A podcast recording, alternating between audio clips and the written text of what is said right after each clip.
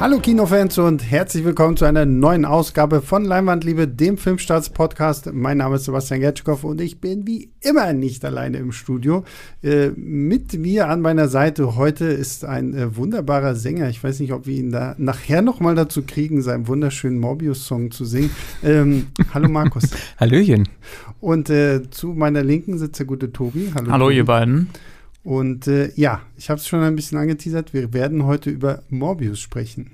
Morbius, Morbius, Mor Morbius. Morbius. das war Markus toller mhm. Song von vorhin. Ähm, ist genauso gut wie der Film, kann ich schon mal vorab sagen. Ähm, so toll fandest du den, ja? ja, ja. Ähm, genau, also wir reden über Morbius, ein Film, der sehr, sehr lange verschoben wurde, immer wieder und wieder wegen Corona, wegen irgendwelcher anderen Dinge der ja ursprünglich eigentlich sogar vor hätte Spider-Man No Way Home noch in die Kinos kommen sollen. Und äh, ja, wir werden jetzt ein bisschen über dieses Machwerk sprechen. Ich werde es gleich mal vorweg sagen. Wir werden einen spoilerfreien Teil haben und dann wird es natürlich, das kündigen wir dann auch an, einen Spoiler-Teil geben, weil wir müssen über die Post-Credit-Scenes, plural, sprechen. ähm, und äh, weil da habe ich irgendwie da ist mir so ein bisschen der Kopf geraucht. Also ich habe schon ein Video dazu gemacht, äh, was dann am Wochen äh, demnächst online geht.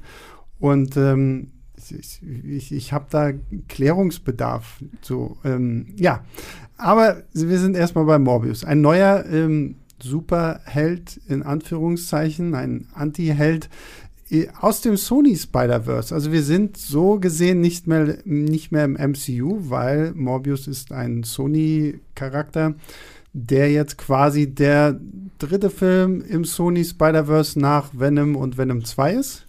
Und wir haben Jared Leto, der spielt Michael Morbius, ist ein äh, junger Wissenschaftler, der an einer seltenen, ich weiß gar nicht, woran leidet er eigentlich? Das ist Blutkrankheit? Das ist eine Blutkrankheit, oder? ja. Ich glaube, näher wird es nicht, also ist ja auch was Fiktives, denke ich mal, vielleicht mhm. inspiriert von echten Sachen, aber ja. genau, eine seltene und, und letztlich wahrscheinlich auch tödliche. Mhm, genau. Und äh, diese Krankheit begleitet ihn leider Gottes schon sein ganzes Leben lang. Er lernt als kleiner Junge noch den äh, einen anderen kleinen Kerl kennen, der die gleiche Krankheit hat, der eigentlich Lucian heißt, aber von ihm immer nur ähm, Gott, Milo. Milo genannt genau. wird, genau. Fand ich auch ein bisschen echt frech so, aber ja. okay. Ähm, und Michael Morbius entwickelt sich dann aber zu einem großen Wissenschaftler, der sogar den Nobelpreis ablehnt, weil so, ne? weil er es kann. Genau, weil er es kann. kann. Und äh, weil er quasi im Zusammenhang mit seiner Forschung künstliches Blut entwickelt hat, was aber für ihn quasi nur so ein Beiprodukt ist von dem, was er eigentlich irgendwie. Ist ja nicht so, dass Erfindungen generell oft so entstehen, aber egal. Ja, ist egal, ist egal. Das ist, ist, ist hier nicht sonderlich wichtig. Ja. Und ähm, ja, genau, er experimentiert dann weiter mit irgendwelchen Vampirfledermäusen, die ihn ein bisschen annuckeln und anbeißen und ähm, er entzieht denen irgendein Extrakt, mhm. keine Ahnung was, was er sich dann spritzt und daraufhin wird er halt zu Morbius, the living vampire, weil er hat quasi die Fähigkeiten eines Vampirs, ist aber nicht wirklich ein Vampir, weil er kann zum Beispiel äh, in die Sonne gehen mhm. und äh, am Pool liegen was Jared, Let was Jared Leto immer tun sollte, aber in diesem Film nicht macht. Und äh, ja, das einzige Problem ist, hat, er hat halt diesen Heißhunger nach Blut, den er versucht mit diesem Kunstblut irgendwie zu übertünchen. Zum Glück hat er das erfunden. Genau, zum Glück hat er das erfunden. Und irgendwann kommt ja dann noch sein, sein guter alter Freund Milo, der ist jetzt aus Gründen auf einmal irgendwie so ein bisschen sauer auf ihn und spritzt sich das auch, wird zu einem weiteren Vampir. Der mag aber lieber Menschenblut und wir haben alle große, große Angst. Und ihr seht schon an meiner Begeisterung, wie ich diese Story gerade wiedergegeben habe wie. Es ging langsam, aber sicher den Bach runter. Wie sehr mir dieser Film irgendwie dann doch am allerwertesten vorbeigeht. Äh, ja, deswegen vielleicht erstmal vor. Kanntet ihr den Charakter Morbius eigentlich irgendwie vorher oder? Von der Arbeit halt, ne? Mhm. Also ich lerne diese ganzen Comicfiguren oder sagen wir mal sehr viele davon jetzt über die Jahre oder habe sie über die Jahre kennengelernt und Morbius war einer davon. Und dieses Projekt äh, begleitet uns bei Filmstadt ja schon sehr lange, ne? Mhm. Ja, ja, genau so sieht es bei mir aus. Also man, man denkt, man kennt ihn jetzt schon so lange, weil, weil dieser Film einfach schon so ewig angekündigt wurde und auch schon so vor so langer Zeit schon rauskommen sollte, wie du ja am Anfang gesagt hast. Deswegen, aber vorher hat er mir, glaube ich, nichts gesagt. Mir geht's ähnlich. Also ich interessiere mich für Comics, ich bin ein großer Comic-Film-Fan, aber bin halt, habe halt Wissenslücken, was, was die Vor Vorlagen angeht. Deswegen kenne ich da auch eher so die, die bekannteren, für mich bekannteren und äh, da gehörte der jetzt bei mir nicht dazu. Morbius, äh, ganz kurz, das ist ein wichtiger Fakt, den ich an dieser Stelle einstreuen will. Ja. Äh, Morbius ist laut Ranking der Seite IGN der 19. beste Spider-Man-Bösewicht.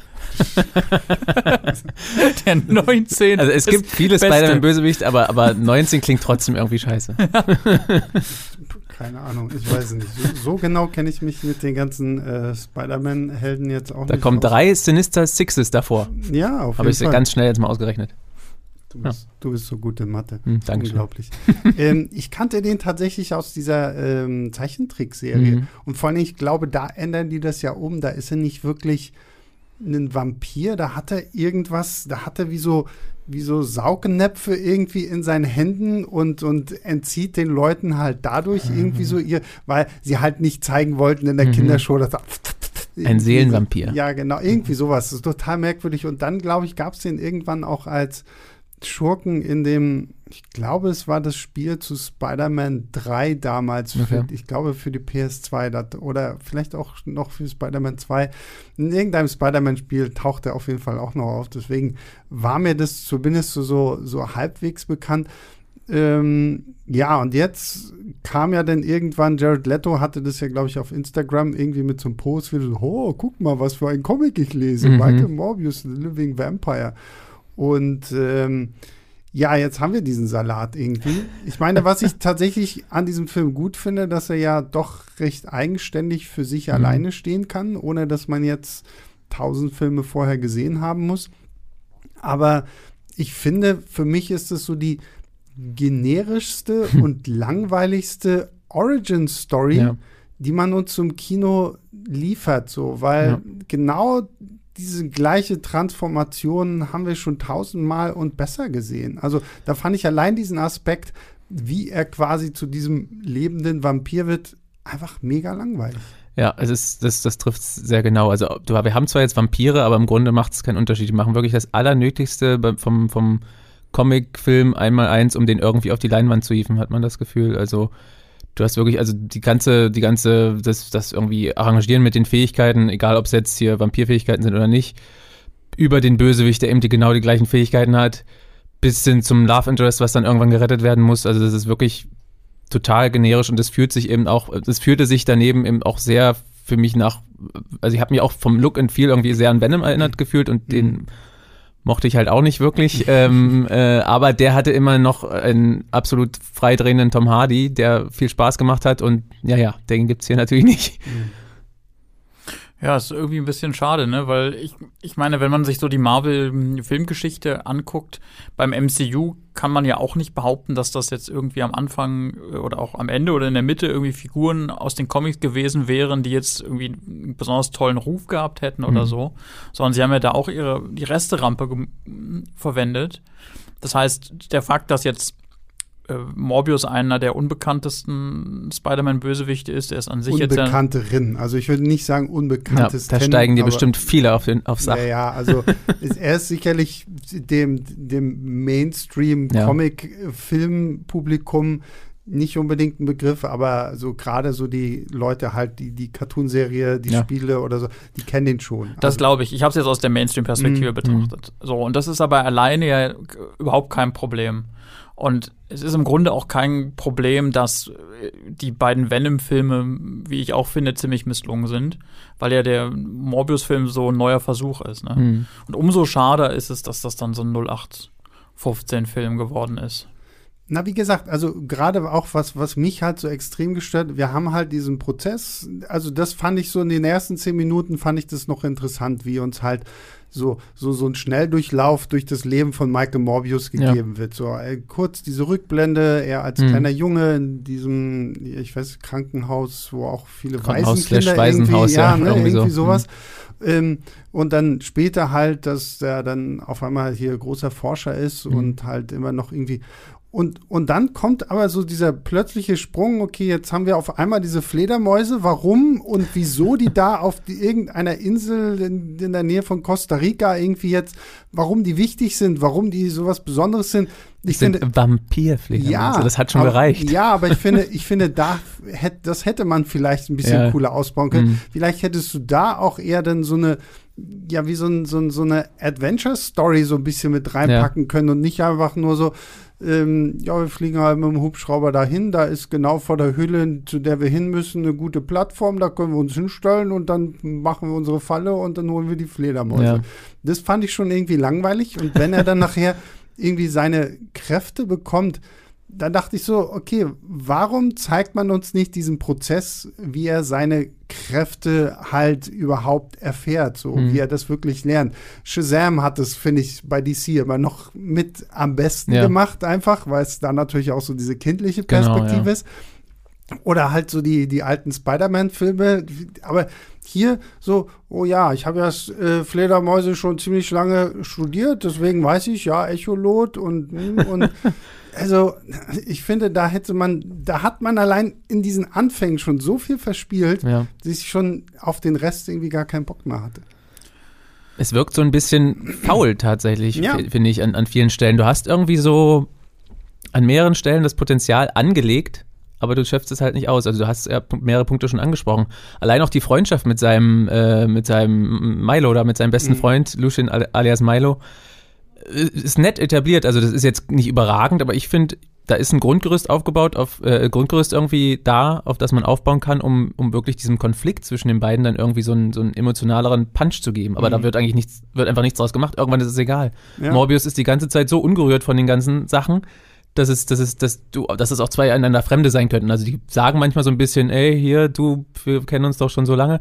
Aber im Grunde habe ich überhaupt kein Gefühl mehr dafür und am Ende sind es einfach zwei Monster, die sich gegenseitig auf die rüberhauen mhm. und das ist, da wird halt also nichts draus gemacht und das ist so ein bisschen symptomatisch für den Film. Also du hast wirklich eben mehrere Sachen, die auch, auch das Echolot, was du gemeint hast, das kann er eben auch im Grunde gleich perfekt wie du meintest. Es ist immerhin ganz nett visualisiert, aber wird eben auch nicht so richtig mhm. ausgenutzt. Ne? Du hast dann eine nette Idee, wenn er das das erste Mal so probiert, sieht es echt ganz cool aus. Das sieht wirklich ganz cool aus. Ja, aber so richtig, also es kommt irgendwie so am Rand ab und zu nochmal vor, aber so wird es auch wieder fallen gelassen. Ich weiß nicht, es sind immer so liegen gelassene Chancen, mehrmals. Mhm. Die größte liegen gelassene Chance ist für mich, dass das ein Horrorfilm hätte sein können. Absolut. Also, ja. Rein vom, ja. vom, vom Plot her ist es ein, ein Film, den man auch irgendwie weiß ich nicht, bei den Hammer Studios hätte machen können mhm. oder äh, so ein, im Grunde wie so ein, wie so ein alter Universal Monsterfilm oder so, ne? Mhm. Daran musste ich denken, weil ich meine, wir haben es hier mit einem sozusagen Wissenschaftler zu tun, der sich da in seiner Hybris versteigt und gleichzeitig aber natürlich auch einen sehr, sehr guten Grund hat für seine, für seinen Selbstversuch und dem das dann so ganz monströs entgleitet alles. Das ist eine, eine ganz klassische ja. Horrorgeschichte. Und der Film hatte auch ab und zu die Bilder. Es gibt ja so ein mhm. paar Szenen, die sind dann mhm. in, eben inszeniert, wie man das aus Genre Horrorfilm kennt, so auf die Spannung und auf den Grusel hin. Aber das, das passiert halt nur so am Rande, weil das eben im, im Grundsatz dann so ein ja, sehr, sehr mainstreamiger und in keiner Weise irgendwie besonderer Superheldenfilm geworden ist. Ja, auch, auch das passt zu dem, was wir, was wir gerade gesagt haben. Es gibt wirklich, wie, wie du auch gerade angedeutet hast, so, so ein, zwei Szenen, wo ich so dachte, also mir, mir hat diese, diese Schiffsszene, wo er dann wirklich, also ganz davon abgesehen, dass er eben wirklich sofort verwandelt ist und, und dann gleich krass abgeht, ähm, hat mir die wirklich ganz gut gefallen, weil die als, abgesehen von ein paar hässlichen CGI-Einlagen, ähm, weil, er, weil das Design von Morbius eben auch nicht wirklich überzeugend ist. Wir, re ah, wir reden noch ausführlich. Ja, da, da, kann man noch, da kann man gleich Sorge, noch reden, ja. genau. Aber grundsätzlich hat mir das von der Stimmung und der Inszenierung mhm. gefallen, weil auch, da wird tatsächlich auch, finde ich zumindest, das Maximum an dieser Jugendfreigabe rausgeholt, so PG-13. Also das geht schon, er haut, man sieht immer nicht so die Effekte groß, aber er haut schon mit seinen Krallen irgendwie die Leute zu Klump mhm. und, und äh, schlitzt äh, Hälse auf und so. Also und, der, und das wird relativ stimmungsvoll inszeniert. Also der ist ja von Daniel Espinosa inszeniert, der Film. Also der hat zum Beispiel Safe House gemacht oder, oder diesen Live, diesen Alien-Verschnitt ne, mit Ryan Reynolds, glaube ich. Den, den, wo alle immer noch sagen, das ist dieses Prequel zu Venom. Ne? Ja, das stimmt, das bin genau. aber, aber er kann schon so Grusel, Gruselszenen ganz ja. gut inszenieren und, und wie Morbius da teilweise aus dem Schatten agiert und manchmal aber auch sichtbarer und dann mit diesen Nebelschwaden oder Rauchschwaden auf dem Schiff, das fand ich relativ stimmungsvoll. Später gibt es nochmal eine Mini-Einlage in so einem Gang, wo man überlegen kann, wie sinnvoll so eine Lichtanlageeinrichtung überhaupt ist. Das wissen dann die Leute, die den Film gesehen haben. Aber es funktioniert auch ganz gut als Horrorelement. Aber das sind so die beiden Sachen, Ja, ja. die irgendwie in die Richtung macht und dann wird, wird nichts weiter draus gemacht. Und es wäre fast besser gewesen, weil du auch Universal schon angesprochen hättest. Vielleicht hätte man das eher so machen sollen, wie Universal dann die Kehrtwende gemacht hat, nachdem ihr großes Universum mit die Mumie nicht funktioniert haben, hat, dass sie dann der Unsichtbare als kleinen, kleinen Stocker gemacht Richtig guter Hinweis. Der Ja. Unsichtbare war, ich glaube, wenn ich mich richtig erinnere, sogar mein Lieblingsfilm aus dem Jahr, wo er Ja. rausgekommen ist. 2020 müsste das gewesen sein, ne? Und ist ähm, ja auch basierend auf dieser alten Universal-Geschichte und dann halt als äh, wirklich sehr, sehr cleverer, fieser, grandios inszenierter Horrorschocker, Mhm. so, ne? Und das, das, das könnte man mit, mit Morbius machen, Ja. aber es war offensichtlich nicht der Wunsch des Studios. Naja, das ist halt aber auch das Problem, dass wir natürlich trotzdem immer noch in so einem Sony-Marvel-Universum existieren, in dem ja irgendwo auch Spider-Man noch seine Berechtigung haben soll und wo das natürlich das gleiche Publikum ansprechen sollte wie halt das MCU, weil Spider-Man gehört ja noch zu Teilen ins MCU und das war schon irgendwie klar, aber ich meine, Ja. das hat man halt leider Gottes ja auch schon mit den beiden Venom-Filmen gemerkt. Ja. So, ne? Also da haben sich ja die Leute zuerst aufgeregt, dass der erste Venom halt nicht dieses berühmte R-Rating bekommen Mhm. hat, dass es da halt wirklich irgendwie brutal zur Sache geht. Ich finde, richtig krass hat man es denn beim zweiten Venom gemerkt, wo Mhm. ich ja, glaube ich, schon in unserem Podcast, den wir zu dem Film gemacht haben, gesagt habe, man hätte Venom 2 auf zwei Arten irgendwie machen können. Entweder du gehst halt wirklich full on Cletus Cassidy, machst da so einen richtig düsteren Serienkiller-Film draus, oder du, du bist ganz experimentierfreudig und machst halt wirklich so eine Bromance-Rom-Com zwischen Eddie und Venom, was ja in Ja. dem Film angedeutet wird. Ja, ja. So, ne? Und Die besten Teile des Films. ja, genau, ja, tatsächlich so ein bisschen schon. Und ähm, wo, wo du dich halt wirklich einfach mal hättest was trauen müssen, aber du hättest halt wahrscheinlich 80 Prozent der Leute erstmal irgendwie vor den Kopf gestoßen. Mhm. Ähm, egal, ob das denn nun gut gewesen wäre, also als Film gut gewesen wäre oder nicht so, ne? Und bei, bei Morbius gebe ich dir absolut recht, Tobi. Es ist halt wirklich das so als Monsterfilm. Gerade auch mit so jemandem wie Jared Leto, der Mhm. ja eigentlich ja auch, der passt ja so von seiner ganzen Physik, von seinem Gesicht. Diese, Von seinem Blick. von, ja, von seinem Blick, die langen Haare und so. Also, wer, wenn nicht Jared Leto, könnte besser eigentlich einen, einen coolen Vampir irgendwie spielen. Ja, vor allem, es ist fast schon das Mutigste an dem Film, dass er gecastet wurde, aber er wird dann halt total verschenkt leider. Also er hat immer so eine grundsätzliche Präsenz, die hat er einfach, finde ich. Also Mhm. es ist Ja. halt, Jared Leto ist ein cooler Typ, aber er bleibt trotzdem so, also die Figur dann so austauschbar und blass ähm, Ja. und nicht nur sein, sein Vampir-Teint, sondern einfach wirklich blass als Figur. Bum, psch. ähm, da, da, dass es echt schade drum ist, weil, also gerade wir hatten ja, ich hatte es ja vorhin schon angedeutet, gerade Tom Hardy dreht halt so schön frei in Venom und, und Jared Leto hat jetzt äh, zum Beispiel, also auch in schon Comicfilm, ob man jetzt, also wenn man jetzt den Joker ranzieht, egal ob man das jetzt mochte oder nicht, Honka, honka. genau, schön frei gedreht oder zuletzt bei House of Gucci hat er auch gemacht, was er Boah, wollte. Großartig, ja. Und so ein bisschen zumindest, ich kann, kann schon verstehen, dass man das in einem gewissen Rahmen halten will bei so einem Blockbuster und vielleicht nicht einfach nochmal Venom direkt kopieren will, obwohl da dazu auch nochmal ein bisschen kommen, vielleicht nachher bei den Mhm. Action-Szenen. Ähm, aber so ein bisschen von dem Letto-Wahnsinn, wenn du ihn schon castest, wäre echt erfrischend gewesen, aber bleibt halt total blass. Also, Mhm. Und man wird sehen, ob die Rechnung dann für Sony am Ende aufgeht. Ja. Ne? Also ob das jetzt das irgendwie ich dann nämlich, ja. Gewinn abwirft, einen Horrorstoff so dermaßen äh, zu, zu, zu vermainstreamen. Mhm. Bei, bei Venom hat es geklappt. Ja, aber wie gesagt, da hattest du eben Tom Hardy. Das ist für, selbst für Leute, die den Film nicht, für viele Leute, die den Film nicht mochten, so wie ich, so ein bisschen Verkaufsargument, dass ich mir sagen könnte, ich gucke mir den nochmal an und habe trotzdem irgendwie halbwegs Spaß, auch wenn das, der ganze Film drumherum blöd ist. Oder ich gucke mir halt nur einen Megacut von den Tom Hardy Venom-Szenen an. Also, der hat so diesen großen Pluspunkt und das geht dem Film hier halt völlig ab.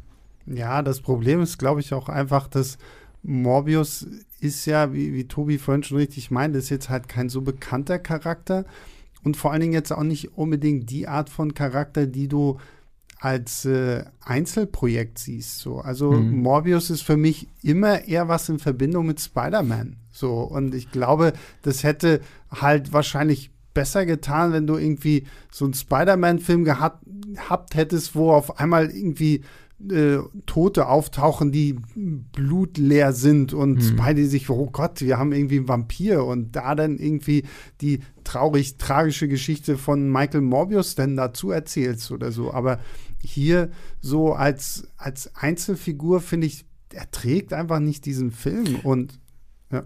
Sorry, äh, aber ja, das ist doch die Absurdität dieser ganzen ja. Sony-Reihe, oder? Dass man, dass man, ja, dass man sagt so, oh, was, was haben wir noch? Wir haben noch in unserem Rechte-Portfolio hier die, so, so ein paar Bösewichte und ähm, Spider-Man soll ins MCU, also können wir den erstmal nicht benutzen. Was machen wir? Ach, wir machen einfach Filme mit diesen Spider-Man-Bösewichten oder müsste er eher sagen Anti-Helden, weil am Ende soll man ja irgendwie doch mit denen, ja, soll ja, die sympathisch also finden. Mindestens Anti-Helden, ich meine. Ja, aber das und ohne Spider-Man zu haben. Ja. Na, ja. Aber das ist doch jetzt auch mit hier Craven the Hunter, der jetzt ja, ja. dann 2023 kommen soll. So, wo, wo ich mir auch denke, ich wäre sofort für einen Craven the Hunter Film, aber dann bitte mit Spider-Man. Dann halt wirklich diese Cravens Last Hunt Story, wo er irgendwie Spider-Man jagen muss. Aber so wie sich der Film jetzt anhört, wird uns Craven halt wieder als so der tragische Anti-Held präsentiert, wo ich mir auch immer denke, selbst wenn ihr mit all dem irgendwann irgendwie mal auf einen schon seit zig Jahren angeteaserten Sinister Six-Film ja. hinarbeiten wollt,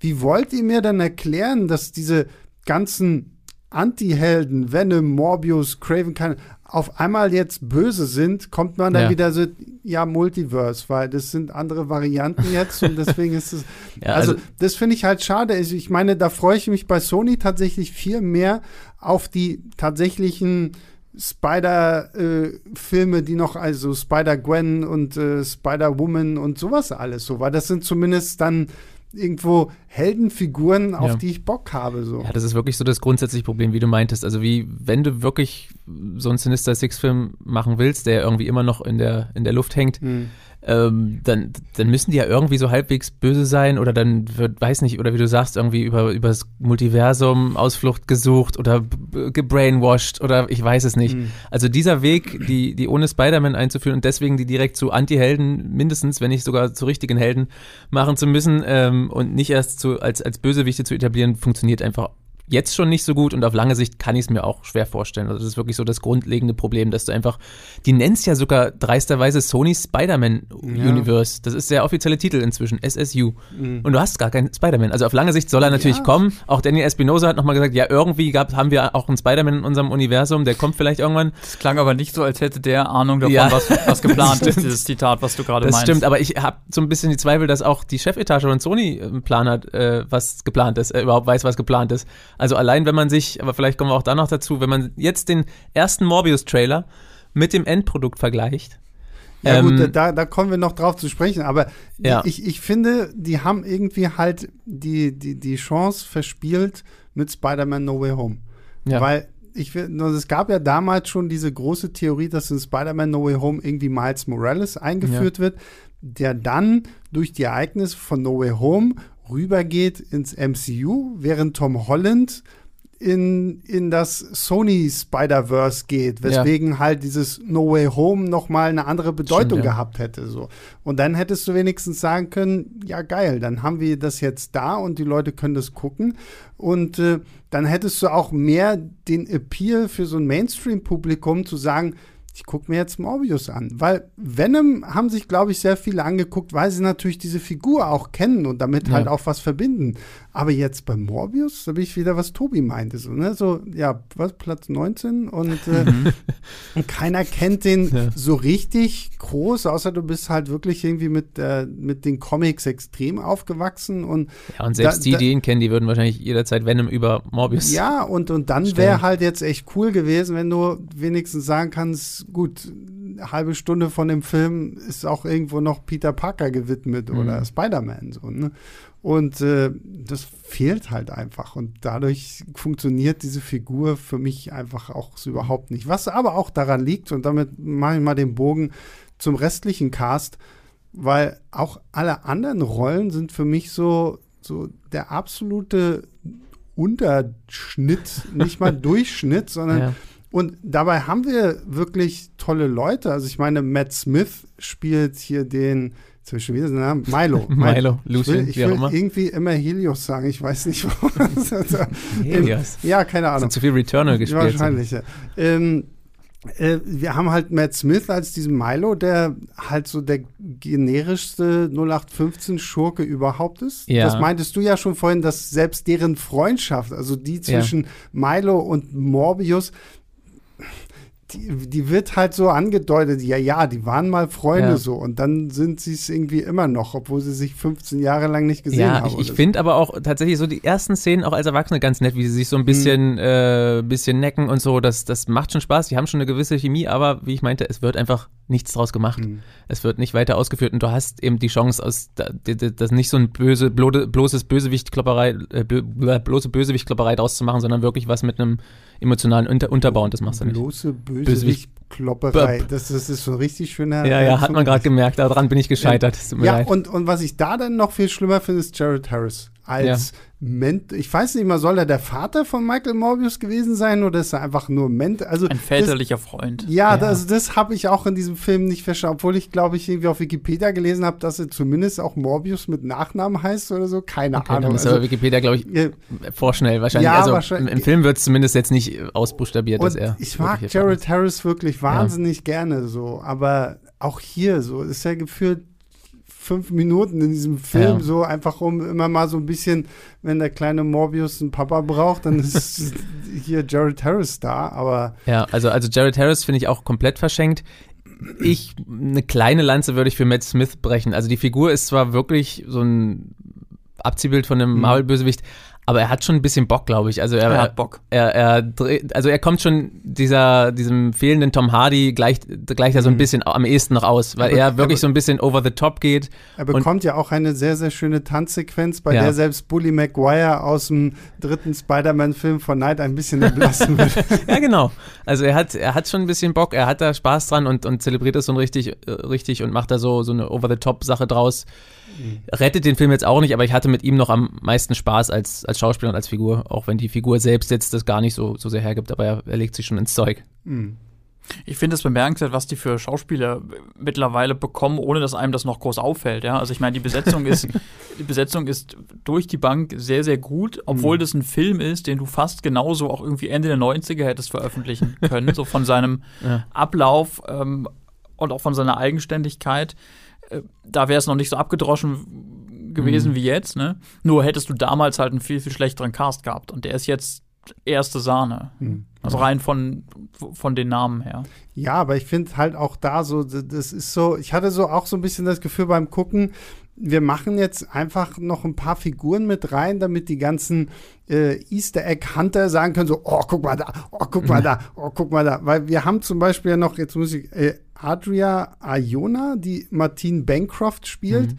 Martine Bancroft für alle Morbius-Fans da draußen wissen natürlich auch sofort, ja, das ist auch der Love Interest irgendwie aus den Comics und ja, die ist auch noch für den weiteren Verlauf irgendwie wichtig. Da reden wir dann noch im Spoiler-Teil drüber.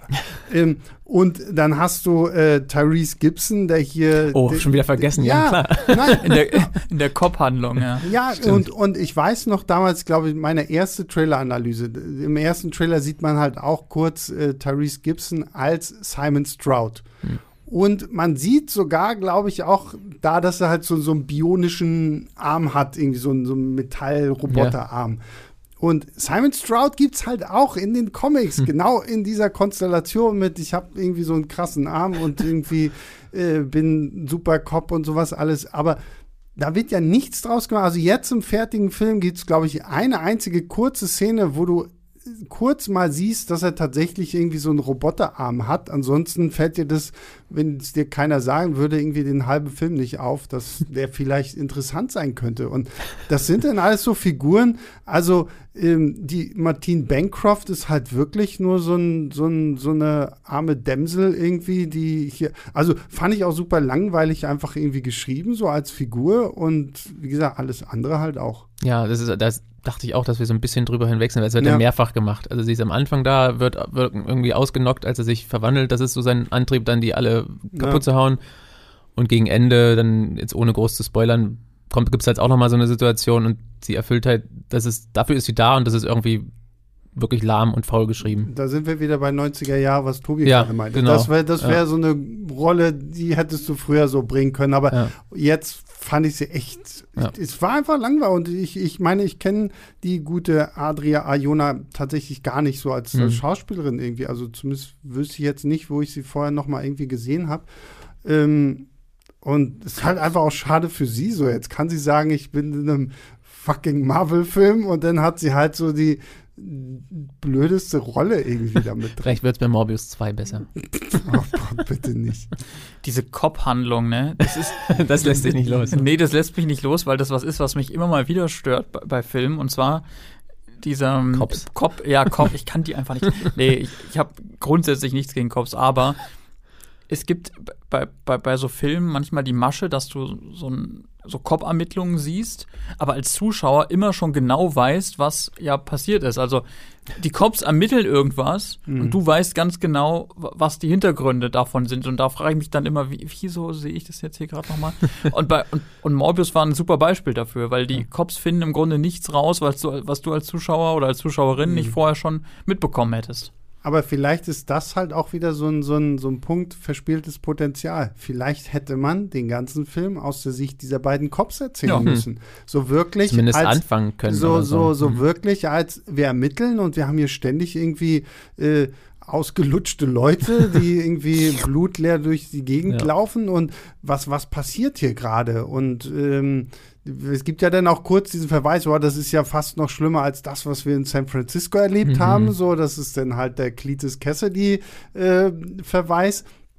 Und das, finde ich, hätte dann die Story halt auch, weil wir vorhin darüber gesprochen haben, macht man einen Monsterfilm draus. Man hätte genauso gut halt so einen so einen Cop-Thriller draus machen können und am Ende steht halt irgendwie Michael Morbius. Ja, wie gesagt, da, du ne? musst es ja auch nicht unbedingt total konsequent machen. Also wäre natürlich am schönsten, aber vielleicht wäre es dann noch schwieriger, das durchzusetzen, aber wenigstens damit einsteigen oder so, dass dem wirklich die, Ja. die Hauptfigur bis, noch gar bis nicht so zu dem siehst. Punkt, wo sie vielleicht zu Michael Morbius kommen und Ja. dann erfährt man irgendwie, oh, Genau, und dann kann man ja auch von mir aus noch nachträglich irgendwie in irgendwelchen Flashbacks oder wie auch Mhm. immer, aber es wäre ein viel stimmungsvollerer Einstieg auf jeden Fall. Ja. Und dann wären die, hätten die Szenen auch ein bisschen mehr Sinn, was, was Tobi jetzt eben Ja. gerade meinte. Ja, Oder- weil, weil so finde ich, waren, ich wusste auch immer nicht, ähm, wir haben ja Tyrese Gibson und äh, der andere Schauspieler, der sein Partner spielt, ich habe jetzt seinen Namen nicht parat. Ähm, bei dem habe ich immer gedacht, so, sollst du jetzt so ein Comedy-Relief-Charakter sein? So, ich wusste immer nicht so, so, soll es jetzt lustig sein? Muss ich, soll ich schmunzeln? Ja, So, der, der am ehesten noch, glaube ich. Ja, ne, Wenn aber- einen Comedy aber hat halt so von der Comic dann Tonalität her auch irgendwie überhaupt nicht dann in diesem Mhm. Film gepasst. So. Also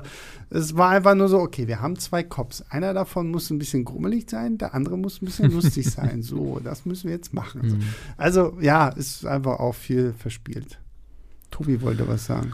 Ja, ich meine, man, man, man soll ja Filme immer nehmen, wie sie sind und nicht irgendwie groß ähm, spinnen, was hätte sein können, aber, Außer sie sind schlecht. aber also Ja. außer sie sind schlecht und dann kommt man halt umso mehr auf Ideen.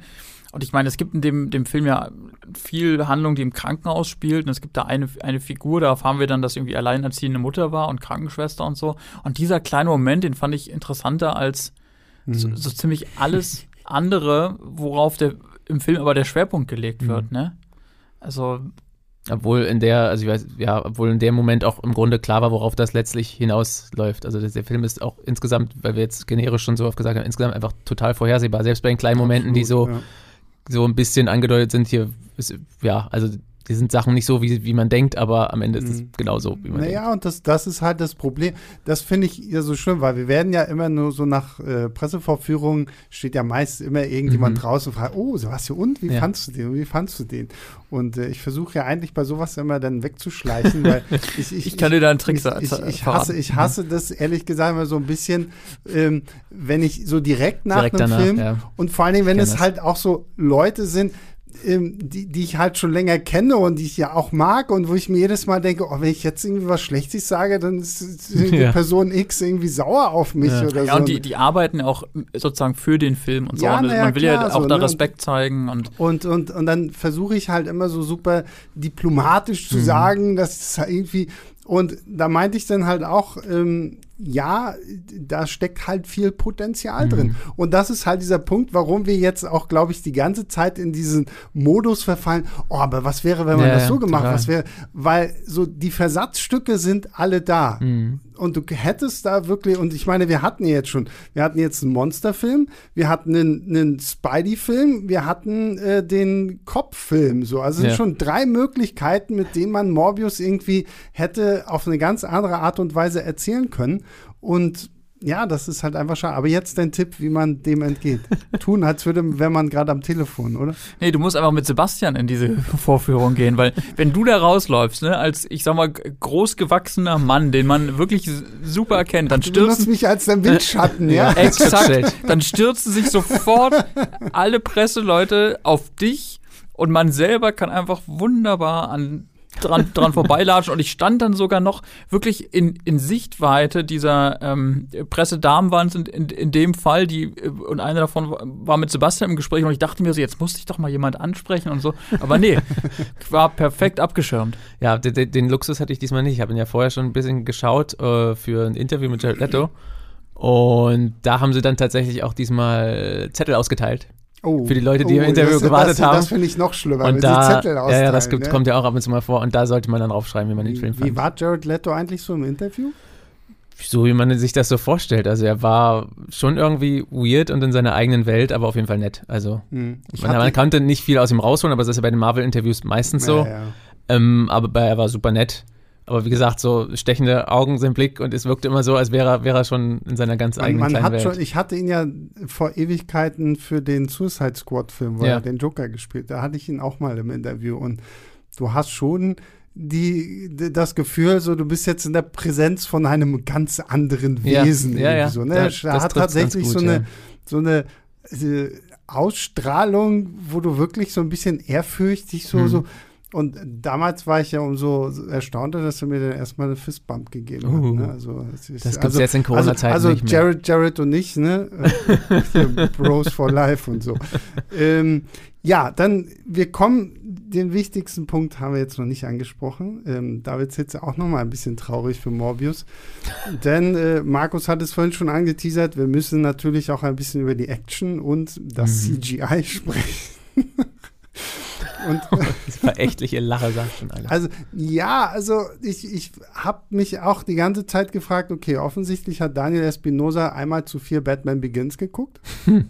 weil gefühlt ähm, da gibt es doch diese Sequenz, wenn, wenn das ganze Haus irgendwie umstellt ist und Batman mit Hilfe von diesem Fledermausschwarm durch, diesen, ja. äh, Trepp, durch dieses Treppenhaus entkommt. Und genau solche Szenen hat Morbius en masse. Also Jared Leto in einem Schwarm digitaler CGI-Fledermäuse.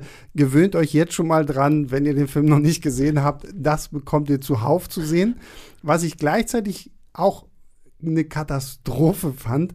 Morbius kann, kann ja fliegen, aber gleichzeitig kann er sich ja auch ja teleportieren, nur dass es kein Teleportieren ist, sondern er ist einfach nur super schnell. Hm. Trotzdem gibt es so diese komischen CGI Ausdünstungen, ich weiß ja. nicht mal, so, so, so Puffs und dann ist er auch irgendwo. Waber, schwarzer Waber-Nebel. Na, vor allen Dingen das Lustige, ich gucke ja gerade äh, mit, mit Eve vom Moviepilot, wir gucken gerade die X-Men-Reihe zusammen. Ja. Wir haben halt letztens X-Men 2 geguckt, wo die, oh, Nightcrawler. Dieser, genau, mit ja. dieser Night und ich muss die ganze Zeit denken, so, soll es jetzt Nightcrawler sein? so, ich denke, du bist äh, Morbius, der Living Vampire. Und ich, was ich hier halt schlimm fand an diesen Actionsequenzen war, A, dass sie teilweise noch un, undurchschaubarer waren als der finale Kampf aus Venom 1. Mhm. Und gleichzeitig, dass du diese extrem schnellen Bewegungen hast, wo du sowieso nichts erkennst, dann aber mittendrin so eine total bescheuerte, schlecht animierte Zeitlupe, ja. die man ja auch einige davon schon im Trailer sieht, und dann wird es halt wieder super schnell. Also die Action hat mich zu keinem Zeitpunkt abgeholt. Ja, ist leider wirklich so. Mir ging es tatsächlich so, weil das jetzt auch, und ich hatte ja vorhin schon angedeutet und du jetzt auch gerade nochmal, dass du wirklich so diese Animationsvorlagen von Venom teilweise genommen hast und einfach die Schauplätze ausgetauscht ja, und Vampirfratz ja. drauf, draufgehauen hast, weil du hast eben auch wirklich kaum Überblick und dann hast du so diese Alibi-Super-Zeitlupe zwischendurch, damit du kurz nicht ganz den Überblick verlierst mhm. und siehst, was noch abgeht. Und das hast du bei Venom ja auch an mehreren Stellen. Und genauso kam es mir ja auch leider wieder vor und das ist, ja, schade. Also sehr un uninspirierte, gesagt, also, austauschbare also, Was Action. du auch von meintest, so, so wenn Vampir gegen Vampir kämpft, oder selbst wenn er sich da auf diesem auf diesem Boot da ja. langschlachtet, was man ja auch so ein bisschen im Trailer sieht, wo ich mir denke, ja, auf der einen Seite coole Idee, das so, so Alien-mäßig zu machen, oder ist irgendeine Bedrohung, mhm. die wir nicht sehen können. Aber irgendwann sieht es halt immer alles gleich aus. Wir haben irgendeinen animierten Jared Leto als Vampir, der irgendwie. Da ist es immerhin noch, da ist es immerhin noch dunkel, da sieht man nicht wie hm, ganz, ja. ganz wie schlimm es aussieht und wird noch relativ sporadisch gemacht. Aber wenn die dann in so, einem, in so einem hell erleuchteten U-Bahn, äh, U-Bahnhof irgendwie kämpfen, das ja, ist auch wie gesagt auch, so die, auch, die, Maske. Also wenn wenn Jared Leto dann mhm. halt tatsächlich zu, zu, zu Morbius dem Vampir wird, so ich auch denke so, oh Leute, also ihr habt doch das Geld ja. und äh, dann dann nehmt mal lieber ein paar ordentliche Make-up-Künstler, anstatt alles irgendwie nur noch mit CGI zu machen. Das hätte definitiv cool ausgesehen. Zumal ich nicht finde, dass dieser Film Action-Szenen wirklich nötig hat. Also die sind da auch wirklich in den überwiegenden Fällen nur drin, weil offensichtlich die Erwartung war, wir brauchen Action-Szenen, denn es ist mhm. ja ein Superheldenfilm. Mhm. Ja, ja, also die, die, diese erste Attacke auf dem, auf dem Schiff und so, das finde ich, das, das, das passt sozusagen noch total in die, in die Handlung rein, mhm. weil halt Morbius da sich zum ersten Mal eben als Vampir, also zu einem Vampir verwandelt hat. Mhm. Zumal du auch wirklich so ein bisschen diese Dracula-Referenz hast. Der ist ja, ja auch dem Schiff rübergekommen, ja, genau, hat die ganze Besatzung gemessen. Und die ist ja auch solide Das Schiff heißt ja auch, heißt ja auch Murnau, ne? genau. also genau, das Verrat-Regisseur Murnau. So, aber die, die Klopp-Szenen, wo, wo wo dann mhm. Morbius gegen äh, seinen Feind kämpft, sind einfach auch überflüssig. Also man hätte diese Art der Konfrontation nicht gebraucht. Das, mhm. Ja, und wie gesagt, und wenn dann wenigstens, da komme ich wieder auf den Punkt zurück, wenn du dann wenigstens so dieses emotionelle, äh, emotionelle, emotionale Gerüst darunter hättest, dass du wirklich ja. spürst, da, da geht es irgendwie um was, um diese Figuren, um ihre Beziehung und so. Aber dadurch, dass das so sehr in den Hintergrund rückt, hast du nicht mal die Komponente und da verlieren die Szenen halt komplett am Ende. Ja, also wie gesagt, es ist, es ist halt nicht mal ein schöner Hingucker. So. Ja. Also der Film hat keine coolen Sachen, die man irgendwie gut finden könnte. Und das, das, das, Traurig, das Traurige ist halt leider. Schön zusammengefasst. Naja, das, na, vor allem das, das Schlimme ist ja, ähm, wir, wir, gehen, wir, wir gucken ja in, in, unserem, in unserer Arbeit gefühlt jeden Schnipsel, jeden ja. kurzen TV-Clip, jeden du. Trailer. Und naja, aber ihr ja auch, ja. so wenn ihr einen Artikel drüber schreibt und was weiß ich nicht ja. so. Ne? Und also ich war ja schon vom ersten Trailer nicht wirklich begeistert, mhm. so, aber man versucht sich ja dann trotzdem immer irgendwie zu sagen, so, Nein, also ich bewerte den Film jetzt nicht Klar. nach diesem Trailer oder danach, wie, wie furchtbar dieses Poster aussieht, wo ich mir auch denke, was für ein äh, Photoshop-Fail mit diesem gesplitteten Kopf von Jared Leto und dann ist auf der einen Seite Jared Leto und auf der anderen Seite Vampir. Ähm, da, da denke ich mir jedes Mal hier äh, die gute Mo aus, aus unserer mhm. Redaktion, die, die Photoshop-Künstlerin, die, die, die würde da euch ein tausendmal besseres Poster Fall. hinzaubern als das. Und aber jetzt im Nachhinein denke ich mir so, ja, also wenn euch der Trailer zugesagt hat, ist es vielleicht euer Film. Wenn ihr schon beim Trailer gesagt habt, naja, das ist nicht meins, dann. Man kriegt ziemlich genau das, das ist ein ja. guter Hinweis, ja. Und, und das Ding ist halt auch, der Trailer zeigt ja eigentlich schon die komplette Story. Ja. Also das ist so ein Sony-Ding, habe ich aber auch das Gefühl. Also bei vielen Sachen. Die, die hm. hauen einfach immer ein, zwei Trailer ja, zu viel war, raus. War doch war jetzt bei, bei dem Uncharted-Film. Bei Uncharted war es ähnlich. Da, da. Bei, bei Ghostbusters war es ja teilweise auch so. Da ja. hatten sie so ein paar Sachen schon rausgehauen, wo ich dachte so, mm. Aber bei No Way Home nicht, muss man fairerweise sagen. Das stimmt, aber ich könnte mir vorstellen, dass da, äh, ist ja, jetzt gut. meine Wunschvorstellung, dass Marvel da ein bisschen interveniert hat. Aber ich könnte mir vorstellen, dass die, dass die da so eine, so eine kleine Szene hätten sie da bestimmt gerne noch eingebaut im Trailer. Aber weiß nicht, das, das sage ich jetzt einfach mal. Ich will jetzt auch nicht gut, Sony aber, aber gut, ich, bashen. Ich sag mal so, No Way Home ist, glaube ich, auch ein Selbstläufer gewesen. Allein durch ja. die ganzen Theorien und ich kann mir auch vorstellen, dass diese, oh, im, im, in der Trailer-Variante aus Brasilien sieht man, wie ähm, Lizard den Kopf so nach hinten hebt. So, dass es ja. auch so ein klein bisschen beabsichtigt gewesen Vielleicht, ist, um ja. zu sagen, so, oh ja, hier, ne, guck mal. Und ähm, ja, ist halt einfach schade. Wie gesagt, wir haben ja jetzt schon gut aufgezeigt, wie viel Potenzial da doch irgendwie hätte drinstecken können. Ähm, wurde leider nicht genutzt. So, das bringt mich dann jetzt äh, dazu, dass wir hier zu einem kurzen Fazit kommen, um äh, dann gleich noch mal etwas ausführlicher äh, ins Spoiler-Territorium einzutauchen. Da gibt es ja zwei Post-Credit-Scenes, also ihr müsst schon noch ein bisschen abwarten. Und ähm, auch ein bisschen über das Ende können wir noch sprechen. Morbius 2 fiel hier schon, auch wenn, glaube ich, keiner von uns den hier bräuchte, aber darüber können wir auch noch mal sprechen. Ähm, aber deswegen, äh, ich glaube, Markus, du hast die Kritik mhm. geschrieben. Deswegen darfst du einfach mal anfangen. Ja, äh, wir haben im Grunde ja alles schon, schon ganz gut auf den Punkt gebracht und gesagt, es wird halt viel Potenzial verschenkt. Für mich ist es so eine Art Venom nicht 2.0, sondern Venom 0.5. Du hast sehr ähnliche generische, einen sehr ähnlichen generischen äh, Comic-Plot. Mhm. CGI, much Action, die einem nicht von, vom Hocker haut, aber du hast, es fehlt halt dieser Tom Hardy-Moment, diese, diese wahnsinnige Tom Hardy, der dich irgendwie trotzdem bei der Stange hält, das hast du halt nicht. Jared Leto bleibt leider, obwohl ich ihn sonst sehr mag, sehr blass. Und ich hatte ein bisschen Spaß bei dem einen oder anderen Horrorelement, das dann doch noch vor, vorkam und an Matt Smith. Mhm. Und das war es dann aber auch schon. Also am Ende, mein Gefühl war nach dem Rausgehen so, weil ich ja immer ein bisschen gnädiger bin, zwei Sterne. Ich, die Kritik ist gerade im Redigat, mal gucken, was Christoph, äh, unser Chef, daraus macht. Ähm, vom Gefühl her, nachdem ich selbst die Kritik nochmal durchgelesen habe, liest sich eher wie 1,5. Mhm. Also irgendwo so in dem Bereich. Ja, okay. Tobi? Also der Film hat mich jetzt nicht irgendwie so verärgert oder so. Ich habe den einfach so, so hingenommen, den, dann war er irgendwann vorbei, ohne, ohne größere Höhepunkte. Und das ist eben schade äh, angesichts dessen, was hätte sein können. Deswegen bin ich bei, bei zwei Sternen. Und das Einzige, was an dem Film wirklich besticht, ist der Blick von Jared Leto. Und er hat, er hat immer keine Überlänge, der Film. Dass man das noch als extra Punkt an, anführen muss, ist zwar ja. ein bisschen schade, aber selbst Comicfilme äh, arten ja gern mal inzwischen ein bisschen aus. Er geht Absolut, immerhin unter ja. zwei Stunden. Ja. Ähm, ja, ich kann mich dem eigentlich nur anschließen. Also ich schwanke auch noch ein bisschen zwischen anderthalb und zwei, würde aber, glaube ich, am Ende eher zu anderthalb tendieren, mhm. weil am Ende des Tages war da einfach nicht viel bei, was mich wirklich vom Hocker gehauen hat. So, und damit geht es jetzt über in den Spoiler-Teil. Also für alle da draußen, die den Film noch nicht gesehen haben, jetzt vielleicht lieber einen anderen Podcast hören und dann ähm, zurückkommen, wenn ihr den Film gesehen habt, weil wir werden jetzt ganz, ganz doll viele Spoiler raushauen. Ähm, für alle, denen Spoiler egal ist, ähm, herzlich willkommen beim Spoiler-Teil.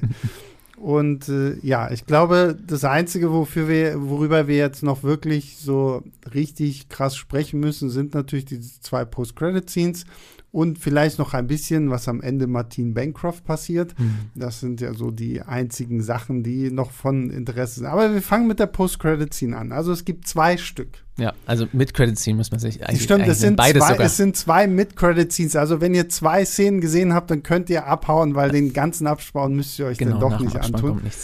Ähm, so, und die erste mit Credit Scene ist halt die, an der ich mich am meisten irgendwie aufstoße, weil es, es funktioniert nicht mal in der Marvel-Logik. Ich fand beides nicht schön. Aber ja, ja. ich fand auch die zweite, die ja. zweite war halt einfach nur, oh, wir teasern was an, was wir schon tausendmal anteasern ja. und auch das ist einfach irgendwie dumm. Okay, die erste Post-Credit-Scene zeigt uns nochmal sehr, sehr deutlich, äh, wie der Himmel aufreißt, das Multiverse bricht auf, so wie wir es ja in Spider-Man No Way Home äh, auch schon gesehen haben. Der gute Doctor Strange kann das ja dann irgendwie kitten mit seinem Zauberspruch, dass halt alle Leute, die aus unterschiedlichen Multiversen hier gerade reingekommen sind, die wissen, wer Peter Parker ist, auf einmal verschwinden. So, wir haben jetzt wieder dieses Phänomen und auf einmal sehen wir halt, wie in einem leeren, äh, wie in einer leeren Gefängniszelle ähm, Michael Keaton auftaucht. Also nicht Michael Keaton, aber Michael Keaton als Adrian Toomes, aka The Vulture aus äh, Spider-Man Homecoming. Und da wird natürlich eine große Story dann auch in den Nachrichten draus, so, oh, wie kann es sein, in einer leeren Zelle taucht plötzlich jemand auf und wir werden ihn wahrscheinlich äh, freilassen. So, und wo ich mir denke, warum zur Hölle taucht Adrian Toomes jetzt auf einmal in dieser Welt auf? Also es macht wirklich, es macht keinen Sinn, ja. weil alles, was Doctor Strange in Spider-Man No Way Home gemacht hat, war die Leute aus dem MCU-Universum rauszukicken, die da nicht hingehört haben. Aber Adrian Toomes war die ganze Zeit in diesem MCU-Universum. Ja. Wie, wie, wie kann, warum? ja, aber das ist gar nicht so, was mich da so hauptsächlich dran stört. Und am Ende kannst du dir vielleicht das irgendwie hinbiegen, comic-mäßig, aber du hast schon recht, eigentlich ergibt es selbst da keinen Sinn. Aber ich weiß nicht, also es, es war so, Also erstmal generell das, das gro große Problem. Du hast einfach diesen Michael Keaton-Auftritt schon im allerersten Trailer verraten. Ja, Dass Michael Keaton ja. dabei ist, hast du im ersten Trailer gezeigt. Und das zeigt eigentlich auch, dass sie irgendwas anderes damit vorhatten. Glaube ich zumindest, bin ich der Meinung. Ich glaube, das ging ja darum, dass sie genau das halt bezweckt haben, zumindest gleich zu sagen, so, oh ja, hier gibt es eine Verbindung zu Spider-Man. Ja, oh, ja, oh. vielleicht, vielleicht, aber die muss auch irgendwie anders ausgesehen, weil der Film sollte ja, das hattest du ja vorhin schon gesagt, auch vor No Way Home rauskommen. Mhm. Also ich weiß nicht genau, was der Plan war. Du hattest ja auch in dem ersten Trailer diese Szene, wo, wo Morbius an diesem Graffiti, Mhm. Graffito vorbeiläuft, wo, wo Spider-Man da steht und Murderer darüber steht, also Mhm. so als Anspielung auf Far From Home. Dachtest du irgendwie, spielt es jetzt doch irgendwie im MCU oder was ist hier los? Die Szene gibt's nicht in, Ja. im fertigen Film. Äh, super, toll, wie, wie viele andere Dialoge und Szenen nicht. So, ich habe tatsächlich, also selbst bei Marvel, wo die ja gern mal irgendwelche Fake-Szenen ein, einbauen, aber ganz bewusst, habe ich, glaube ich, noch nie einen Film gesehen, wo so viele Dialoge und Szenen aus dem Trailer, zumindest aus dem ersten Trailer, nicht im fertigen Film sind. Und bei Michael Keaton ist jetzt der finale Auftritt komplett anders, als, als zumindest in den ersten Trailern angedeutet wird. Andere Umgebung, andere Ja, ja. Dialoge, irgendwie alles anders. Und das war auch dermaßen lieblos irgendwie eingebaut. Also, Absolut, also ja. da, sowohl die als auch die Szene, die wir, auf die wir gleich noch eingehen, es war so rangeklatscht und so, weiß nicht, so, so wie so eine Pflichtübung. Es musste Mhm. irgendwie noch rein, aber es war so dermaßen lieblos und es wirkte so, als hätten die das irgendwie nochmal umgeworfen im, im Laufe des, des Prozesses, was die da genau damit absolut. Wie gesagt, wenn man sich alle Clips aus den Trailern anguckt, Ja. die mit Michael Morbius, äh, die mit äh, Michael Keaton zu tun haben, die sehen alle anders aus als das, was wir hier im fertigen Film bekommen. Und da merkst du halt wirklich, dass es halt so lange verschoben Mich würde wirklich mal interessieren, was der ursprüngliche Ja, Plan total. da gewesen ist. Total. So, wie, wie das halt auch eher in dieses ganze äh, Spinnenuniversum Ja. reingepasst hätte, wenn es halt wirklich vor No Way Home gespielt hätte. Weil selbst dann hättest du ja trotzdem irgendwie logisch erklären müssen, warum da jetzt auf einmal Michael Keaton auftaucht. Ja. Ich Weil, hab's, ich hab's weil, tatsächlich weil, da, auch. weil ja. dadurch, dass, dass, dass äh, Michael Morbius ja von Venom weiß, kann man ja zumindest davon ausgehen, dass Venom und Morbius in ein und demselben Mhm. Universum spielen. Aber Tom Hollands Spider-Man gehört da nicht rein. Also, Ja. Gut, aber andererseits sind ja auch alle Türen jetzt irgendwie offen, ne? Also wenn du, wenn du einmal dieses ähm, Erzählelement, nenne ich es mal, ähm, von diesen Multiversen einfügst, irgendwie, wie Markus schon meinte, kriegst du es immer hingebogen. Ja. klar. Also das ist, das ist jetzt auch einfach so eine, so eine gewisse Beliebigkeit, die, die sich da au- auftut, weißt du? Also kann mir keiner erzählen, dass nicht, dass man nicht noch irgendwie andere Gründe finden kann, warum Strange da noch irgendwie was gezaubert hat. Ja. Also wenn du damit einmal angefangen hast, Klar, an sich schon, aber das, das, die Kunst ist dann vielleicht diese Beliebigkeit so ein bisschen zu kaschieren zumindest. Mhm. Also selbst bei No Way Home, wenn man böse ist, sind viele Sachen da sehr beliebig, aber der Film ist halt trotzdem, steckt voller so viel Liebe für diese ganzen Figuren Mhm. und diese ganze, diesen ganze, dieses ganze Universum und das hast, spürst du halt nicht in dieser, in dieser Mid-Credit-Szene. Ja, und das ist, das ist, finde ich, so meine große Sorge bei Marvel jetzt allgemein, dass Mhm. sie sich zu viel hinter diesem Multiverse-Ding verstecken. So, oh, wie funktioniert das? Ja, Multiverse. Oh, wie funktioniert das? Ja, Multiverse. So, also Ja. da hoffe ich einfach mal, dass sie jetzt dann irgendwie so mit Doctor Strange in the Multiverse of Madness dann tatsächlich so, so einen Bogen finden, um zu sagen, so, ja, okay, gut, jetzt ist es erstmal alles wieder gekittet und alles danach spielt dann jetzt im Universum und sonst wie, weil, wie gesagt, ja, diese Beliebigkeit, man, und vor allen Dingen, du kannst ja auch gefühlt jeden toten Charakter wieder zurückbringen, Mhm. indem du einfach sagst, ja, ist aus einem anderen Universum. Das habe ich ja damals schon bei ähm, der What-If-Serie gedacht ja. dass sie da es irgendwie umkehren, dass Natascha Romanoff, aka Black Widow, dann auf einmal doch wieder im MCU landet. Mhm. Weil sie hatten die Chance, in der finalen Episode genau das zu bringen. Und zu sagen so, oh ja, wo willst du hin? Ja, hier ist noch ein, äh, hier ist noch ein Universum frei, die haben gerade keine Black Widow mehr, geh mal Stimmt, ja. darüber so, ne? Also Ja, die haben es zum Glück nicht gemacht, aber wie Ja. du sagst, die, die Möglichkeit ist da und selbst das sch- schmälert so ein bisschen das ganze, Mhm. den ganzen Impact von den Sachen, Ja. die da so passieren, das stimmt, ja.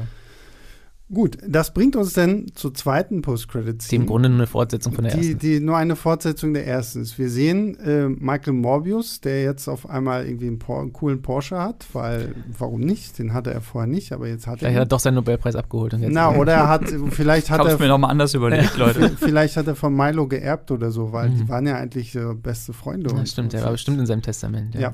Ähm, so, und er, er folgt äh, der Straße irgendwo hin in die Wüste, fernab der Stadt und wartet da auf irgendwas. Und dann wartet er und er wartet er. Und Hm. irgendwann sieht man am Horizont irgendwas herannahen. Und oh, was könnte es nur sein? Und es ist tatsächlich der Vulture. Also äh, Adrian Toomes hat offensichtlich in diesem neuen Universum es irgendwie geschafft, Chitauri-Technologie ähm, ranzusammeln und sich innerhalb kürzester Zeit so einen neuen Anzug zu bauen. Oder es gab in dieser Welt einen anderen Geier, den er jetzt gekillt hat. Um das war ein größerer Zeitsprung. Ich meine, Mobius hat immer einen Porsche. Da. Ja, stimmt. ähm, ja, und auf jeden Fall treffen die sich. Man sieht hier nicht mehr Michael Keaton. Man hört ganz eindeutig, mhm. dass das nur drüber gesprochen wurde, dass in diesem Anzug wahrscheinlich nicht mehr Michael Keaton mal mehr drin steckte. Und ähm, er meint dann zu Morbius irgendwie so, ja, ich, ich bin jetzt schon ein bisschen länger hier, ich habe dich beobachtet und ich weiß zwar nicht, warum ich hier bin, aber es muss irgendwas mit Spider-Man zu tun haben. Oh, Lass, diese, dieser Dialog sei wirklich so von wegen lieblos das andere, aber ja, das ist ja, so hingeklatscht, ja, das ist so völlig aus dem Nichts. Ich weiß nicht, warum ich, aber irgendwas hat es bestimmt mit Spider-Man zu tun. Und, und, und dann halt noch dieser Zusatz, den wir ja schon in, in der Post-Credit-Scene von Homecoming mehr mhm. oder weniger gehört haben. Ja, ich finde, wir sollten uns zusammentun und ein Team bilden. so, ah, Sinister Six, Sinister Sinister Six, freut euch. Ja. Wir, wir teasern das einmal mehr an. Und das ist dann die zweite Mid-Credit-Scene. Danach könnt ihr dann auch wirklich nach Hause gehen, weil dann kommt nichts mehr. Ähm, fand ich einfach nur dumm. Mhm. Also, wie gesagt, dieses so, oh, es muss irgendwas mit Spider-Man zu tun haben. Also, was ja, anderes kann es nicht das, sein. Das, was ich zuerst gesagt habe, kann ich da nur umso mehr wiederholen. Mhm. Also, es war so hingeklatscht und so ja. einfach nur ja, irgendwie haben wir noch Bock auf den Sinister Six-Film, den wir auch schon in Amazing Spider-Man 2 nicht so richtig erfolgreich angeteased haben. Machen wir einfach nochmal, aber es ist genauso. Es wirkt auch so anachronistisch, ne? Ich meine, wer will denn jetzt bei dem ganzen, bei den ganzen Möglichkeiten des, des Multiversums, die ja in dem Film sich als am Ende auch noch auftun, wer will denn jetzt noch so, so ein Team-Up-Film? Also das ist, das, das wirkt irgendwie so, als käme das jetzt alles fünf Jahre zu spät. Ja, ich meine, du, wenn du das richtig aufziehst, warum nicht? Aber wir hatten ja schon gesagt, so der ganze Ansatz von diesem Universum ist halt irgendwie ein bisschen Panne. Und deswegen, weiß ich nicht, habe ich auch nicht so richtig Bock. Naja, und vor allem, wie gesagt, ne, also für einen Sinister Six-Film brauchen wir halt auch Spider-Man. Also ja. die brauchen mir nicht mit einem Sinister Six-Film anzukommen, wo sich irgendwie sechs Schurken treffen und einen Club machen und sagen so, ja, wir sind jetzt böse so. Also wenn da nicht Spider-Man ja, irgendwie ich, Front und Center ich glaub, ist. spätestens da werden so, sie ihn irgendwie reinholen. Aber, aber, dann haben wir halt auch wieder das Problem, was ihr vorhin schon meinte. So. Ja. Alle Schurken werden uns jetzt gerade irgendwie als tragische Antihelden vorgestellt. Wahrscheinlich gibt es dann noch einen Oberschurken, der wirklich ganz doll böse ist. Gegen den sich die dann am Ende zusammen mit Spider-Man Mephisto verbünden müssen. Irgendwann muss er kommen. ja, nee, er sagt ja auch sowas von wegen, ja, wir wollen hier was Gutes tun und so. Also er mhm. weiht ihn auch nicht wahrscheinlich in all seine Pläne ein, Vulture, äh, den Morbius, aber es ist, ja, boah. Nee. Ist halt ein, ein, super sichtbares Kommerzprodukt, dieser ganze Film. Ne? Ich meine, mhm, ja. No Way Home ist auch ein unfassbares Kommerzprodukt, ohne Frage, aber der hat, wenn man ihn, wie, ihn mag, ja echt eine, eine Seele. Ne? Ja, genau, das meine ich. Das macht so den Unterschied aus. Also da steckt wirklich Liebe für, für alles irgendwie drin, was da passiert. Figuren, äh, Geschichte von mir aus und diese ganzen Verknüpfungen, aber das spürst du hier eben überhaupt nicht. Das wirkt alles wie so eine Pflichtübung, die einfach, das muss jetzt so sein, mhm. wir haben das gesagt bekommen oder wir arbeiten einfach so auf so einen größeren Plan hin den es jetzt gibt oder nicht oder der sich andauernd ändert, wer weiß, aber. Und ich, ich finde die Metaebene da auch ganz, ganz witzig, dass jetzt ähm, Michael Keaton einfach wieder so, ein, so, ein, so, eine etablierte Figur ist in diesem Superheldenfilm, nachdem er 2015 Birdman gedreht ja. hat, wo, ja. er, wo er lustigerweise ja auch noch einen Typen spielt, der dem Vulture sehr, sehr ähnlich ist. Ja. Und wo es darum geht, dass, dass nach, nach Meinung des, des Regisseurs diese ganzen Superheldenfilme Schrott sind. Ja, und, und Michael Keaton macht jetzt einfach wieder genau das. Ne, jetzt wird er demnächst auch noch wieder Batman, also warum nicht, ne? Aber ja, es wird halt irgendwie alles hingedoktert, um hier noch auf vieles und Großes hinzuarbeiten. Was mich zu dem letzten kleinen Punkt bringt, der hier noch im Film kurz angebracht wird ähm, Martine Bancroft, von der wir geglaubt haben, sie wäre tot. Und haben wir das geglaubt? Ja. Haben wir nicht geglaubt, Sebastian. Du hast das ja, geglaubt, okay. Nein, aber nein, aber. Zwei Drittel des Podcasts haben das nicht geglaubt. Nein, ich habe es auch nicht geglaubt, so, weil ich halt auch, ich, das Ding ist, ich weiß halt, wer sie ist in den ja. Comics. Und deswegen war mir schon klar, ja, ja, genau, die ist, aber es, es ist halt die Frage, ob die das wirklich denken, dass das irgendjemand glaubt. Also, weil, weil wir haben ja schon gesagt, der Film folgt so äh, ausgetretenen Faden und äh, althergebrachten Mustern. Sa sagen wir so, es wird uns, es wird dem, dem unwissenden Zuschauer suggeriert, ja. sie wäre tot, weil Milo böse und Morbius äh, saugt ihr dann irgendwie noch das letzte Blut aus. Aber natürlich kurz bevor das passiert, fällt so ein Tropfen von seinem Blut genau in ihren Mund, äh, wo mir auch schon dachte, so, hm, ja, ja, genau, alles klar. Mhm. Und ja, am Ende wacht sie natürlich da, wo sie vermeintlich gestorben ist, auf und hat äh, das äh, rote Glühen in den Augen und ist jetzt dann auch eine Vampirin. Ja. Und wie gesagt, Mor Morbia. Morbia. Nein, wer, wer, die, wer die Comics kennt, weiß halt, dass sie auch, Morbien. dass sie ja auch zu, zu einer Vampirin wird. Vor allen Dingen im Gegensatz zu Morbius wird sie ja ein tatsächlicher Vampir.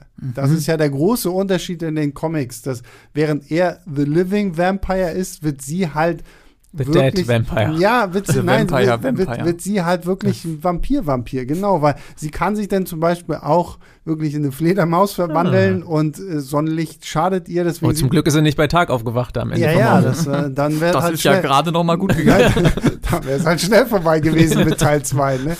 Ähm, wo, wo ich mir auch denke, okay, jetzt, jetzt wollt ihr uns dann noch zusätzlich so eine emotionale Ebene für Teil 2 anteasern, so, oh, ich muss gegen meine einstige Geliebte irgendwie hier angehen, wo ich mir denke, ja, ihr habt schon versucht, eine emo emotionale äh, Ebene bei Venom 2 anzuteasern und die hat nicht wirklich Ja. funktioniert. Ja, zumal diese Liebesgeschichte ja auch völlig behauptet ist äh, bei Morbius Ja. jetzt. Also die sind halt, es kommt auch für mich aus dem Nichts klar, das sind zwei, wie das immer so ist, da sind wir wieder bei den 90ern, das sind zwei attraktive Hauptfiguren, Ja. die müssen natürlich irgendwie zusammenkommen, aber die sind einfach, im Grunde einfach nur Kollegen die ganze Zeit oder von mir aus auch Freunde, aber dass die sich dann aus dem, dann irgendwann auch unbedingt Love Interest sein müssen, das ist auch so, das muss halt auch einfach nicht sein. So ist das halt Ja. auf Arbeit, ne? Also, Wer kennt es nicht? Ja, also das und wo ich mir auch denke, so, also nach diesem Film habe ich jetzt wirklich so hart keinen Bock auf ein Morbius 2. Ja, leider nicht. Also, ich meine, ich meine, ich hatte nach Venom auch nur Bock auf Venom 2, weil sie halt Cletus Cassidy Ja. angeteasert hatten in der Post-Credit-Scene, wo ich mir gedacht habe, oh. Und selbst hier diese Post-Credit-Scenes, dieses Anteasern der Sinister Six, wo ich mir mittlerweile auch sage, so, nee. Also, ihr habt nicht das jetzt, so zumindest. Ihr habt nicht es jetzt so. so. häufig angeteasert. Ja. Jetzt mir irgendwie langsam auch egal so. Das ist so ein bisschen wie der Junge, der die ganze Zeit Wolf schreit und äh, so, wenn ihr irgendwann sagt, so Sinister Six, jetzt sind sie da, so, hm, genau, als ob. Ich glaube erst, wenn ich sie sehe. Ne, es gab Ja. ja. schon einen Kinostart für den Film, ne? Tatsächlich, ja. Das Ja, wissen die. Jüngeren ja gar nicht mehr. ja, so ist- ja. Ja, gut. Ich glaube, das, das, das hatte ich vorhin in meinem Fazit vergessen, aber ich wollte es noch unterbringen. Der, der Film äh, teasert seine Qualität auch ziemlich, ziemlich am Anfang an. Das hatte ich im, habe ich in meiner Kritik, glaube ich, auch geschrieben. Äh, da sagt dieser Helikopterpilot zu, zu Michael Morbius irgendwie, sie sollten nicht mehr hier sein, wenn es dunkel wird. Und das könnte man vielleicht auch vor die Kinoseele hängen. what? Ja. Und dann, aber das ist natürlich, passiert natürlich erst im Film. Also wenn das wenigstens vorher jemand auf dem Bildschirm sagen würde oder so. Na, Aber wir haben es jetzt gesagt. Ja. Zwar nicht auf dem Bildschirm, aber Ja. alle, die uns zuhören. ihr solltet nicht da sein, wenn wenn es dunkel Für, wird. für mich war das wirklich so ein Ding, wo ich mir gedacht hätte, vielleicht wäre das Ding einfach erfolgreicher gewesen, wenn sie es direkt an Netflix gegeben hätten Hm. oder so. Weil ich glaube, dann würden zumindest mehr Leute irgendwie reingehen. Weil ich habe auch nicht so das Gefühl, dass gerade so ein großer Hype auf, auf Morbius ist, so wo alle Nicht. Leute sich sagen, so, oh, Morbius kommt jetzt. Ja, ich meine, dass das ähm, zum Zeitpunkt der Aufnahme sind die Kritiken ja auch noch nicht draußen und so, das geht ja erst zum Start raus. Aber es ist auch schon so ein, so ein, so ein leicht, man, man vernimmt so im Äther Ja, so langsam so ein bisschen negativen Bass. Also ich fürchte auch, das wird ein bisschen baden gehen. Und das wäre, wie du sagst, das wäre sowas beim bei einem Streamingdienst würden das Leute wahrscheinlich einfach mal so aus Neugier dann einfach mal anmachen und Klar, reinschauen. absolut. Wissen wir denn, was da in der Produktion schiefgelaufen ist? Weil ich ja jetzt Hm. keinen von den unmittelbar Beteiligten, also unterstelle ich irgendwie, dass die sich keine Mühe gegeben hätten oder so, also dem Nee. Regisseur nicht und sonst auch keinem. Tatsächlich wirkte Jared Leto, also in seiner ganzen sehr ruhigen Art, auch im Interview so, als hätte- würde er sich, also hätte er wirklich richtig Bock auf Marvel Mhm. und hätte sich richtig freuen, dass er jetzt Teil dieses Universums ist und so. Na, wer hätte das nicht? Ja, ja, stimmt schon. Aber ich habe ich hab ihn auch gefragt, ob, also da hat er mir natürlich auch nichts gesagt, also wie, inwiefern sich der Film vielleicht auch geändert hat oder was passiert ist seit dem, also seitdem er eigentlich vor zwei Jahren in die Kinos kommen sollte und jetzt, also Mhm. ob da groß noch irgendwas gemacht wurde, da konnte er natürlich nicht, nicht viel sagen, aber ich habe es versucht. Aber ja, bis jetzt weiß man das, glaube ich, noch nicht. Es ist sowas, was vielleicht im, im Nachhinein dann Ich, ich irgendwann wollte gerade sagen, das wird so im Nachhinein, wenn, wenn jetzt wahrscheinlich wirklich so 80 Prozent der Leute auf diesen Film einprügeln werden, dann wird Hm. wahrscheinlich ein Daniel Espinosa und sonst wer irgendwie kommen und sagen, ja, ja, aber wir hatten das alles eigentlich ganz anders geplant. Und das Vulture so, war eigentlich der Bösewicht. Ja, und irgendwie so. Also, es war aber nicht der Vulture. ja, ja es, es ist halt einfach schade, wie gesagt. So, so Potenzial steckt da auf jeden Ja. Fall irgendwie viel drin, aber am Ende des Tages ähm, hat nichts gebracht und äh, an diesem Donnerstag startet ja dann auch noch Sonic 2, den Hm. ich definitiv eher empfehlen kann als äh, Morbius. Äh, das nur mal am Rande. So, damit sind wir äh, durch, glaube ich, oder? oder ich denke auch. ich bin leer, leer gesaugt wie ja. Morbius Opfer. What? Ja. Sehr gut. Mit diesem wunderschönen Schlusswort verabschieden wir Markus. Vielen Dank, dass du hier warst. Das war mir ein Vergnügen. Tobi, auch dir vielen lieben Dank, dass du heute hier warst. Sehr gerne. Und unser größter Dank gilt natürlich allen da draußen, die Woche für Woche zuhören, wenn wir hier über Filme labern. Ob ihr nun gebannt zuhört oder ob ihr es zum Einschlafen benutzt. Ich finde es immer noch toll, dass Leute uns zum Einschlafen auch hören. So, das ist, äh, irgendwie ist es auch eine Ehrung. Ne? Man kann es zumindest so sehen, wenn man möchte. ich sehe das so. Ich möchte das. Ähm, auf jeden Fall vielen lieben Dank. Bewertet uns bei Spotify, bei eurer Apple Podcast App oder schickt uns eine Mail an leinwandliebert.filmstarts.de. Nächste Woche reden wir dann äh, wahrscheinlich nicht unähnlich kontrovers über Fantastic Beasts 3. Wobei es nicht kontrovers war heute. Wir waren uns ja sehr einig. Ja, gucken, das das Ja, gut, aussieht. aber zumindest, ich meine, wir haben ja trotzdem Ja. viel draufgehauen und ich weiß nicht, ich kann mir bei Fantastic Beasts, ich habe ihn noch nicht gesehen, aber irgendwie könnte ich mir vorstellen, allein dieser ganze Wandel da mit äh, Johnny Depp und so, Mhm. das vielleicht irgendwo auch mit reinfällt. Ich bin aber auch sehr, sehr froh, dass ich für diesen Podcast äh, zwei große Potterheads hier Hm. im Studio dann äh, begrüße, nämlich äh, Melanie aus unserem Social Team und äh, Esther vom Movie Pilot. Ich Das hoffe, die, ich, ich hoffe, die haben dann auch wirklich Zeit, nicht, dass sie jetzt groß anteaser und dann kommt da, ähm, weil ich, ich, so ein krasser Potterhead-Fan bin ich nicht so Potter, Potterhead-Fan. Nein, Potterhead-Fan. Fan von Potterheads. Ja, genau, ich bin ein Fan von Potterheads, aber äh, kein Potterhead selbst. Mhm. Ähm, ja, da bin ich schon sehr gespannt drauf. Und ja, ansonsten wir hören uns nächste Woche wieder. Bis dahin, macht's gut. Ciao, ciao. Leinwandliebe und Sebastians 5 Minuten sind Filmstarts-Podcasts der Webedia GmbH. Moderation und Schnitt Sebastian Gertschikow, Produktion Tobias Meyer, Monique Stibbe und Nina Becker. Die Songs Take a Chance und Easy Jam im Intro und Outro kommen von Kevin McLeod. Die Links zur Musik und zur Lizenz findet ihr in den Shownotes.